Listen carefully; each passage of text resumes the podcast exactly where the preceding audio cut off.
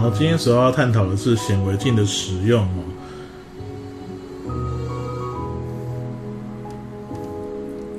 那各位，在我们这个国医生物来讲的话呢，显微镜是摆在第一章跟第二章的实验里面了。那当然了，这个是我们在生物上面一个很重要的工具哦，它可以让你看到这个肉眼无法观察的世界哦。所以我们把标题定作是“细腻的视野，显微镜的大解析”啊。好了，在讲这个显微镜的构造功能之前呢，先让你了解一下显微镜的发明、种类、构造，再来讲使用。来，显微镜的发明哦，其实我们就要提到光学仪器的一个进步了。其实早在很久之前呢，其实很多啊，可能是这个研究天文的啦，还是说这个研究生物的啦，就有在这方面做一些琢磨了。其实像以前那个伽利略时代，就已经有用几个透镜去排列、去观察星象、天体这样子。那我们在我们的课本上第一个提到人呢，就是虎克。那虎克这个人来讲的话呢，其实他是一个蛮有发明的 sense 的一个一个角色。他其实家里并不富有，所以说呢，他其实都一般来讲都在做一些零工啊。就他有一个机会呢，到大学里面去打工哦，做工友，就就被里面的一位叫波伊尔的教授给相中了，说怎么会有个工友扫地扫着扫着就跑来偷看人家上课啦，干嘛的？那他就决定说，哎，这个人那么有心，找来谈一谈。谈完之后呢，干脆就不然你来我的实验室当我的助理好了。这样子你那么有求学的心态，不如就跟着我这样子。后来呢，他对波伊尔教授有很多的帮助哦，他有帮忙发明了很多的器材，像什么风速计啦，还有什么这个显微镜的改良。所以讲它是显微镜的发明是不对的，它只是改良了显微镜而已。因为把东西放大的这种仪器，其实蛮早之前就陆续的在改良中。那你们可以在照片中去看到呢，它的这个显微镜其实有个镜头，里面当然有摆了一些透镜。那它的光源是用这个那个油去烧这个火，然后火透过一个水球呢，去照在这个你要观察的东西上面了。所以其实它的结构呢，也不是很复杂，当然就足以看到比较小的物体的。他就拿来看了很多东西。并且画成了手稿啊，那本手稿现在目前把它叫做唯物图志，里面有看什么跳蚤啦，看一些东西的表面啦，看一些衣服的纤维啦，其中有看那个软木塞的这个软木塞，就是一些木头死掉之后呢，这个做成那个酒瓶的栓塞那个东西，他就把它拿来切片拿来看，就看到很多像小格子状的东西哦。好了，小格子状的东西是什么东西呢？那他就把它命名叫做 cell。cell 的意思就是小格子的意思。那其实他所看到的呢，软木塞里面就是死掉的植物细胞嘛。它里面看到的那一些格子其实就是细胞壁，然后里面是空空的，因为里面的部分可能就是已经处理掉、烂掉了、分解掉了这样子。所以他看到的并不是完整的细胞，不是活的细胞啊。但是他真的有开始有观察细小东西的一个机器出现了，他把它做了改善了。那后来到后来的学者呢，有一个叫雷文霍克的，才是真正看到单细胞生物细菌的啊，这个这个学者。那当然后来就开启了细胞学的研究跟观察这扇门了。所以很多的学者就陆续再继续去改良这个显微镜的能力，然后陆续去看，然后呢，越看到很多微小世界，越把它记录下来。OK。所以目前对于显微镜的发明呢，大家讲到这边。那接下来呢，我们来看这个种类的部分。那我们这边讲三个种类哦：复式显微镜、解剖显微镜跟电子显微镜。那复式跟解剖这两种显微镜，在你的实验桌上是可以看到实际操作的这个机器的。电子显微镜，抱歉哦，它非常的昂贵啊，所以说呢，而且体型也很大。不会在我们的个高中等级的学校会有，可能在大学的相关的研究室里面会有这个电子显微镜。那我们来看一下这个各自的功能啊，跟它的这个使用上的限制啊。那我们先讲第一个复式显微镜。复式复就是多的意思，它有很多片的透镜组合而成。那它所产生的影像来讲话，它们都是属于光学类的显微镜。来。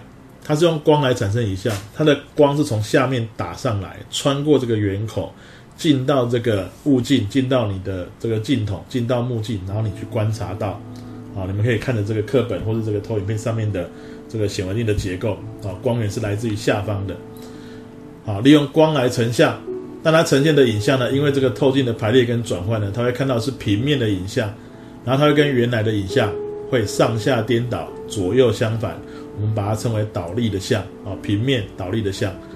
那这种显微镜呢，它要做那个玻片标本，它要把标本切得很薄。因为光线要穿透这个标本，打过打穿过它，才能够上来上面的部分。所以如果你切的太厚的话，光线透不来的话，你其实看到就是黑黑的一片而已。所以我们要把这个标本切成薄片，然后呢夹在载玻片跟盖玻片之间。那中间可能要用那个染剂或是水来让它能够适合来观察这样子。它的放大倍数来讲的话呢，大约是数十倍到数百倍之间，足以看到细胞的大小。而我在那个尺度的部分来看的话呢，大家可以看到 μm 等级，μm 大概就是十的负六次方 m 啊，μm 是细胞一般细胞的大小，大概是啊从十到一百 μm 这一这个附近是比较常看到的细胞的 size 啊。好，再来，斜波显微镜。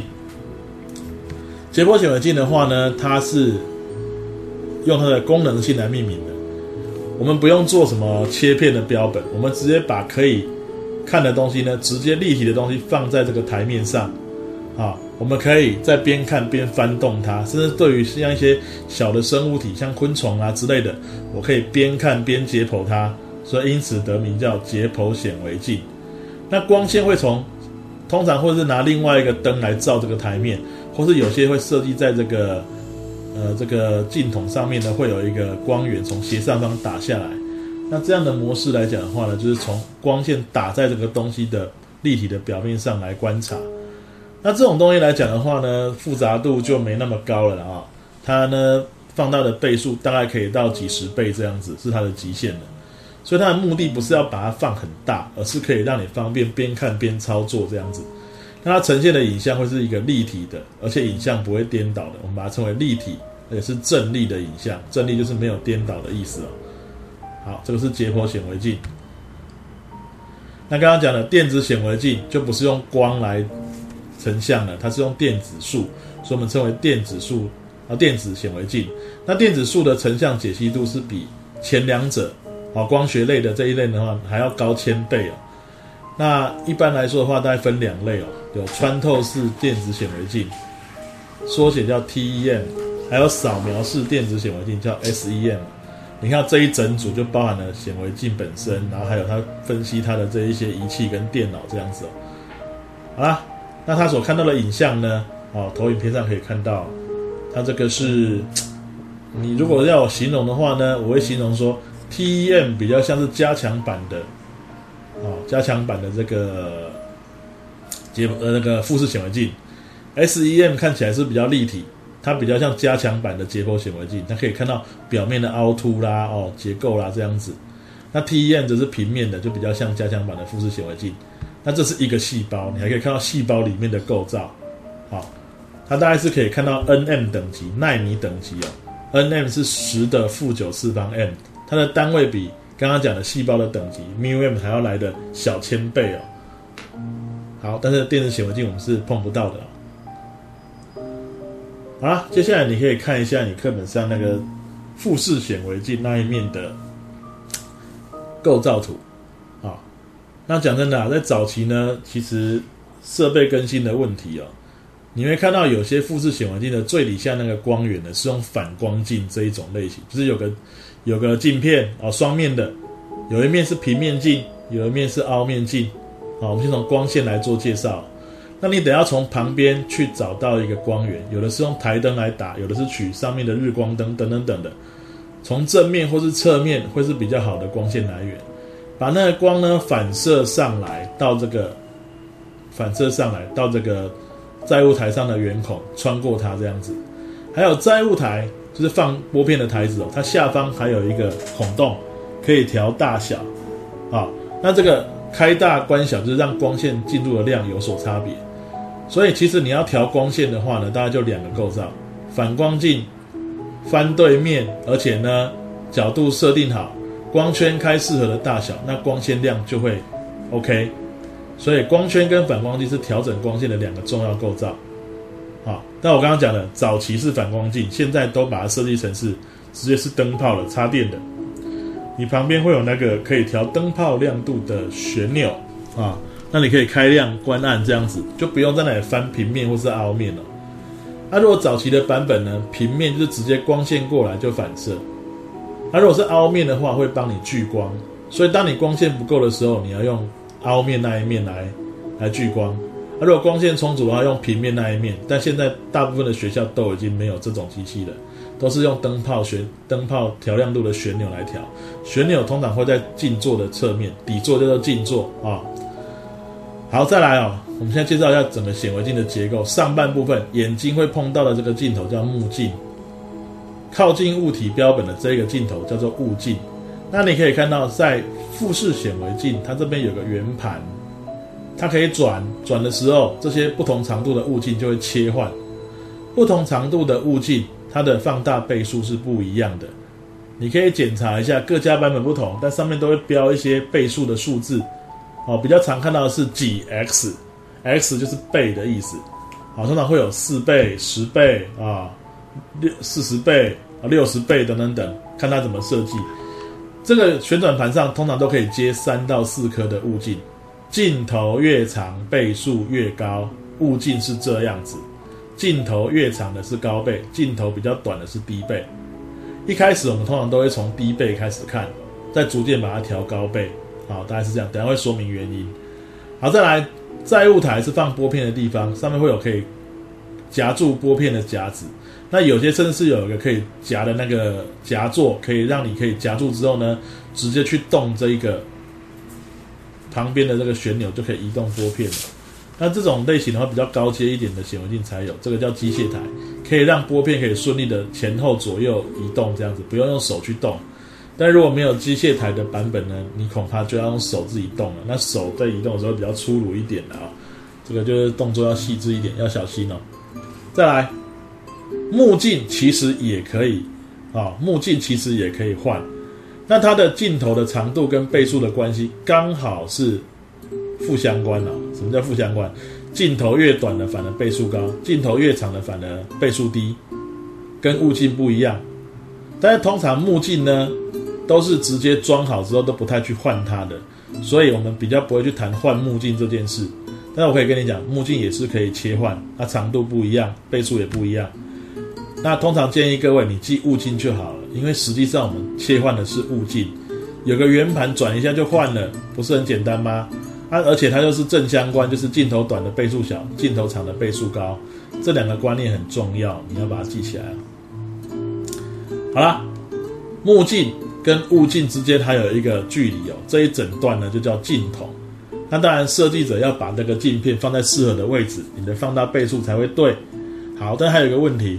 你在看这些拨片的时候呢，这个物镜，这整个对不起，应该说这整个镜筒跟这个拨片标本要有适合的距离，才能够放大清楚。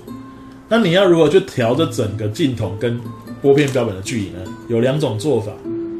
啊，机器设计的模式不一样，看你要选哪一种，机器就会应该是这么讲。机器设计的远景的话，要么就是把镜筒上下移动。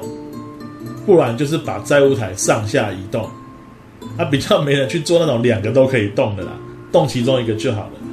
那你看这一台的设计来讲的话呢，是在这个这个载物台的旁边有旋钮，有一颗粗的，一颗小的，有的会做同轴，就是大圈在外，小圈在内，同一个轴心在转的。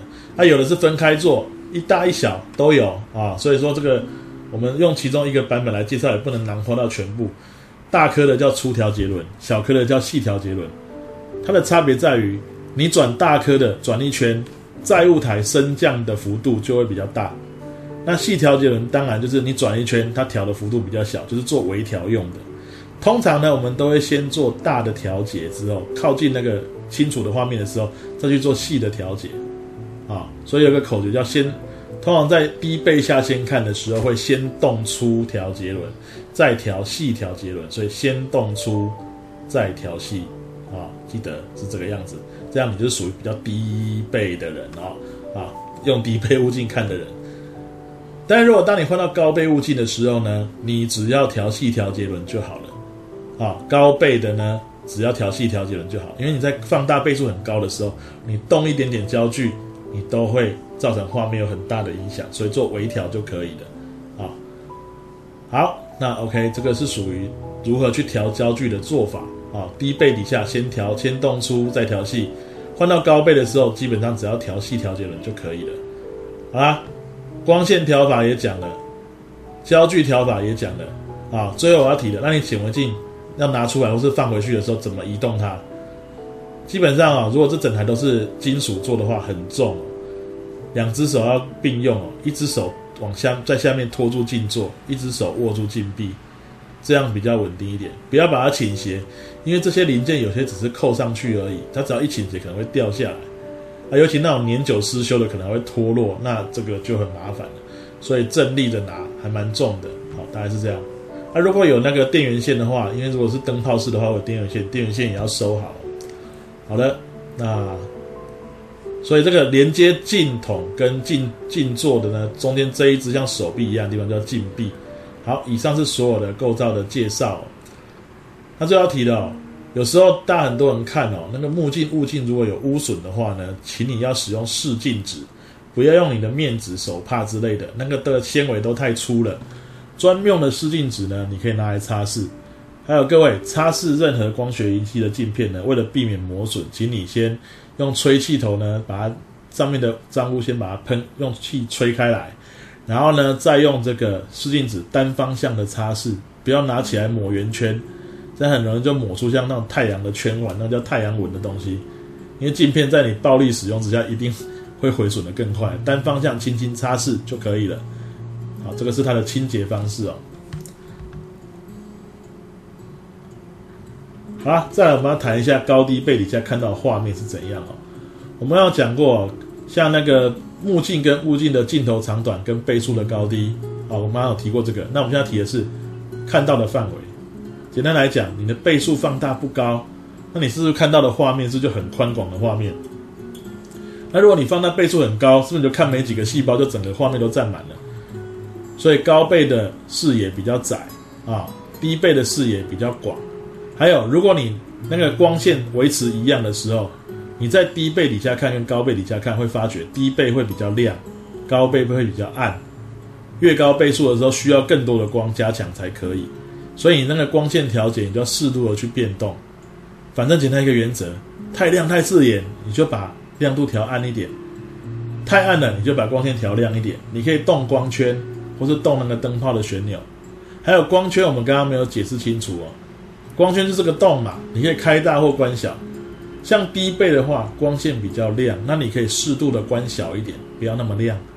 那高倍的时候，你就可以把它开大一点，它就会更亮一点的。好，那当然你要去直接转那个灯泡的亮度也是 OK，反正有两个变音可以让你处理，啊，两个构造可以让你处理，以调整适合的大小为原为原则哦。好啦，最后我们要讲一下整个显微镜的放大倍数怎么计算。不管富士还是结合显微镜，你去看看目镜上有标倍数，物镜上有标倍数，那两个倍数要相乘，就是你的总放大倍数。举例来说，目镜用了十倍，物镜用了四十倍，那放大倍数就是四百倍。这应该是一个很简单的概念了。好。那再来啊，我们要提一下富士显微镜底下要做玻片标本。玻片标本的制作原则是什么呢？来，玻片其实哦，载玻片是一个长条形、比较厚一点的玻璃片，盖玻片是很薄正方形的玻璃片，那个一捏就碎了，边缘很锐利，要小心。那个刺到手之后都是很深入的伤口，不太容易取出来啊。那你把玻片标本先用那个刀片切成薄片之后呢，先放在载玻片上。滴一滴水，水可以帮助光线顺利的通过折射，这样子。那有些呢会选择直接滴染剂，染剂可以有利于细胞的观察，它会让那个细胞的构造轮廓跟细胞核都会比较明显的被染出来。那我们比较常见的染剂呢是这个，以国中来讲的话，会用碘液或是亚甲蓝液，它都可以染出边缘跟这个细胞核，细胞核会很明显的出现了。如果你看到有些应该有细胞核的细胞，啊，却在显微镜底下看的时候是空空的，那你不如就染色看看，细胞核会出现。好了，那不管加水加染剂之后呢，你就小心的用镊子四十五度角轻轻的盖上盖玻片，因为避免里面的空隙会夹出一些气泡。气泡在显微镜里面看到的时候呢，它是一个圆圆亮亮的、边缘很粗的一个圆形物。那你不要误会它是细胞，里面空空亮亮是个空的地方。那如果很多气泡的话，麻烦你用镊子的尖端或是笔尖把气泡敲到旁边去，把它逼出去。如果真的多到敲不完的话，你不如掀起来重盖吧，啊，这样你就会得到一个里面夹着薄片的这个薄片标本。好，那再来哦。开始操作的时候，大家注意到几个步骤的顺序。先要讲的是显微镜的使用流程。首先，先把玻片夹夹住你刚刚的玻片，夹好了。你要看的东西尽量是对准这个圆孔，但是有些是你肉眼看不到，你也不知道它在哪里。那我想就把盖玻片的中心对准圆孔就好了。接下来呢，请你把旋转盘转到。这个低倍物镜对准载物台的圆孔，因为我们要从低倍开始观察。我们先从视野比较广的开始看，为什么？我因为不知道要看的东西在哪里，我是要大范围的搜寻。当我找到它的时候，也许它看起来很小只，没关系，我把它移到正中间来，我就动一下拨片位置，把它移到正中间来，再用高倍镜放大来看，不就好了吗？如果我一开始就用高倍镜来找，我不就找了半死都找不到东西在哪里？所以先用低倍镜的原因是要找到要看的东西在哪里。好，接下来呢，你就先转动出调节轮，让低倍物镜跟玻片位置达到最近。为什么这样子？接下来你要转那个调节轮的时候，你不用特别去注意它的位置了，你只要把它往。拉开的方向去转就好了，因为你现在已经是最近的位置了，你不可能再更近了，你就把拉开它的距离去找你的焦距，应该就在你拉开的过程中，会看到本来没有影像出现的模糊的影像，然后出现了清楚的影像，那你再转过头一点，就又变模糊，然后又没有，所以从无到模糊到有的过程中，你就要变成是换细调节轮来找了。接近你要看的东西的焦距的时候，你就可以转换成细条结轮了，这样你就可以看到清楚的东西了。好，那当然在这些步骤之前，你要确定一下光线适不适当。你的光线呢，也是要确认一下。好，在你调焦距之前，你确认光线有没有问题。光线适当之后呢，才开始去找东西的正确焦距。低倍镜先动出调节轮，再调细调节轮。找到东西之后，你可以移动拨片。至于移动拨片会造成画面怎么变化呢？我们待会会介绍。那你把东西移到中间来之后，再换高倍物镜，换到高倍物镜，再转细调节轮就好了。高倍底下不用转粗调节轮，只要转细调节轮就好了。这个是一个诀窍。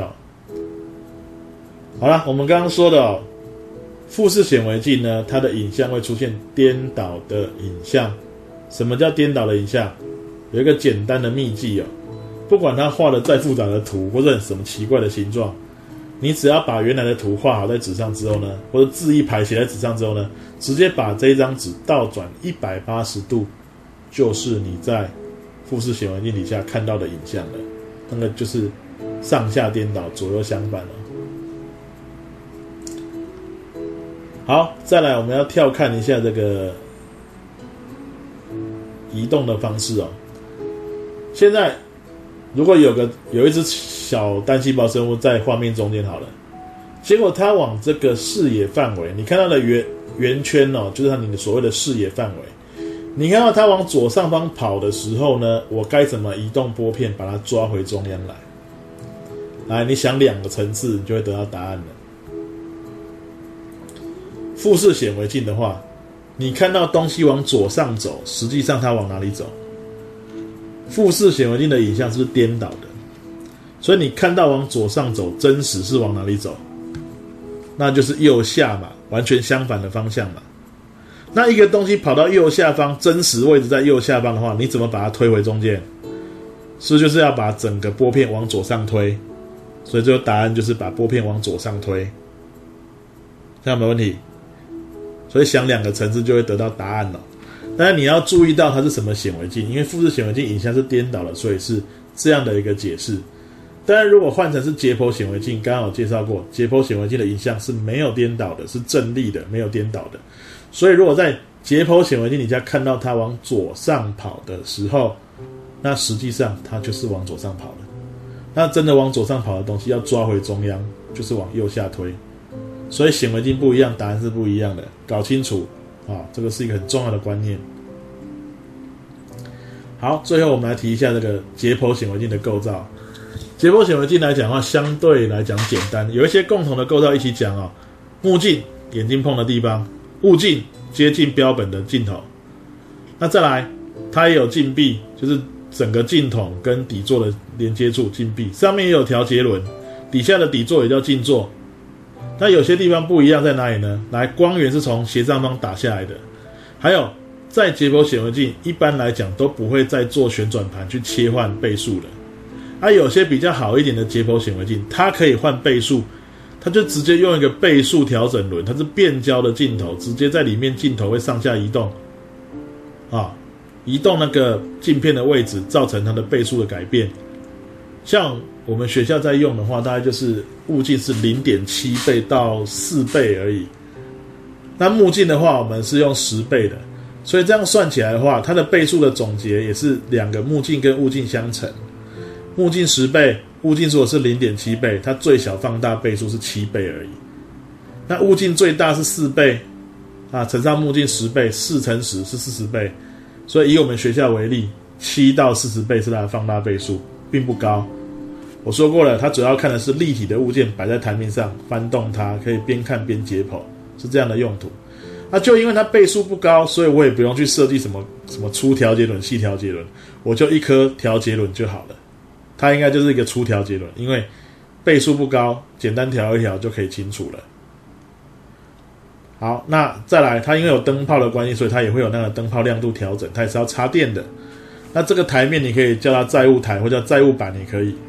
再来，最后这两个东西，解剖显微镜多半都是做双眼式的，它两只眼睛是那个距离跟焦距不一样，就会出现调眼睛距离的眼距调整器。跟调两只眼睛视差的眼焦调整器，啊，眼焦调整器通常会坐在其中一边的这个目镜上面，会有一些刻度，啊，那有做刻度的那一边的话呢，一开始你在调焦距的时候，那一只眼睛是闭起来的，你先把东西用放在上面，调节轮调到看清楚的时候，你注意到刚刚你这个有眼焦调整器那一边眼睛是闭上的。另外一只眼睛打开，调到清楚之后，是指的是现在这个焦距是你张开那只眼睛看得清楚的焦距。接下来你就交换一下，换眼焦调整器的眼睛张开，那原本那只眼睛闭起来。那这时候你再调一下眼焦调整器，看看有没有视差。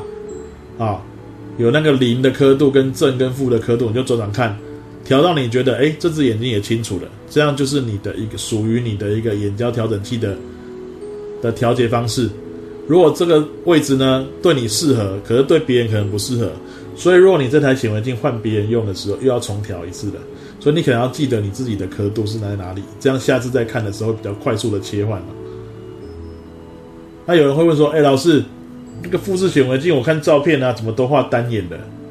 难道我可以用富士显微镜就是单眼的，然后结波显微镜是双眼的，这样分可以吗？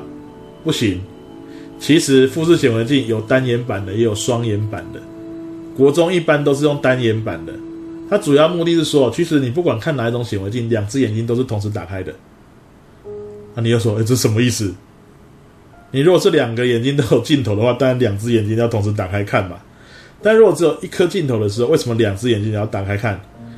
一只眼睛看镜头，一只眼睛看旁边的纸，你要画图，把你看到的东西画出来。所以其实。双眼都还是并用的，那如果是双眼式的，才会有眼焦跟眼距调整器。所以其实像我们在大学或者高中在用比较高阶的富士显微镜，比较高阶的富士显微镜就会做双眼式的。在国中的话，会让你们使用单眼式的，因为你才刚入门。所以记得眼焦调整器、眼距调整器是在双眼式的光学仪器才会出现。像你去看那个望远镜，也有这样的东西。对，啊，像这个相机，呃，相机没有，对不起，讲错，相机是没有的。像这个双眼式的富士显微镜、捷波显微镜都有这样的构造。好，以上是捷波显微镜的介绍。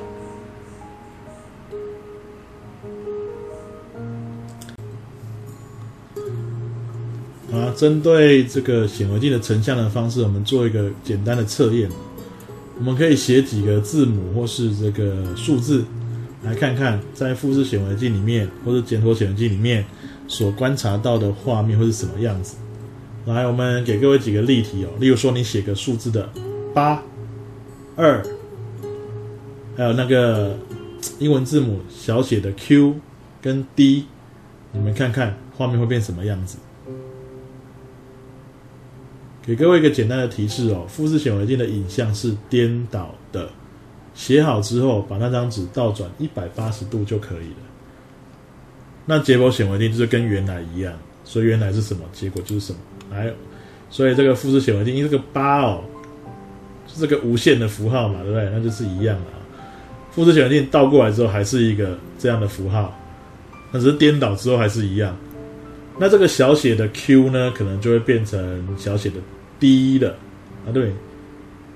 颠倒对不对？讲错，小写的 Q 应该是变成小写的 B，那小写的 D 呢？整个倒转一百一百八十度会变成小写的 P，那二的话就是整个会变得比较特殊，难以去念出来的一个形状啊。那结波显微镜就跟原来的图是一样的，这个就是简单的一个一个平面跟倒立的的图形的解析。好，再来啊，有时候观察一个玻片。啊，像那个实验里面有个观察水中小生物，我滴了一滴水，我也不知道里面有什么，那怎么去判断这个东西是生物还是不是生物呢？来，我们这里看几个原则。一般来讲，生物有它特殊的形状、轮廓，多细胞生物多半可以看得到这样的这个特质，可能有触角啦，可能有什么鞭毛啦，等等等的。那如果只有单细胞的话呢，一个细胞的这个部分里面会有一些特殊的一些构造，有没有细胞核、叶绿体等等等等。那如果是动物类的话，甚至是会运动啊，它会看到纤毛、鞭毛等等运动的构造。来，如果给你三张图的话呢，你可以确认一下到底是什么是生物呢？如果你看到一个是画面里面都是圆圆大大的圆球，然后边框是圆圆的大黑框，那我们刚刚有讲过，这很可能是气泡，因为里面是空空的东西哦，没有什么特殊的构造。那有时候你在显微镜底下你看到是啥？有很多黑黑脏脏、形状不规则的颗粒。哦，你不要看到说哇，这好多不一样的细胞，不是哦，这很可能就是一些脏污卡在玻片上，或者是是目镜或物镜上，镜头上的脏污也有可能，玻片上的脏污也有可能，因为它们形状并不规则。那如果你现在看到的是一个特别形状的物件，哎，甚至还会动，啊，那那可能是动物类的。那当然不会动的话，也有可能是一些不会移动的藻类或者是植物之类的东西哦。而是多细胞生物，你是可以看到它有什么消化道啦、那个触角啦、哦等等等的。像草履虫可以看到它形状像草鞋啦，等等等的，有特殊的形状轮廓。好，大概是这样。那以上就是我们有关于显微镜的一个课程说明了。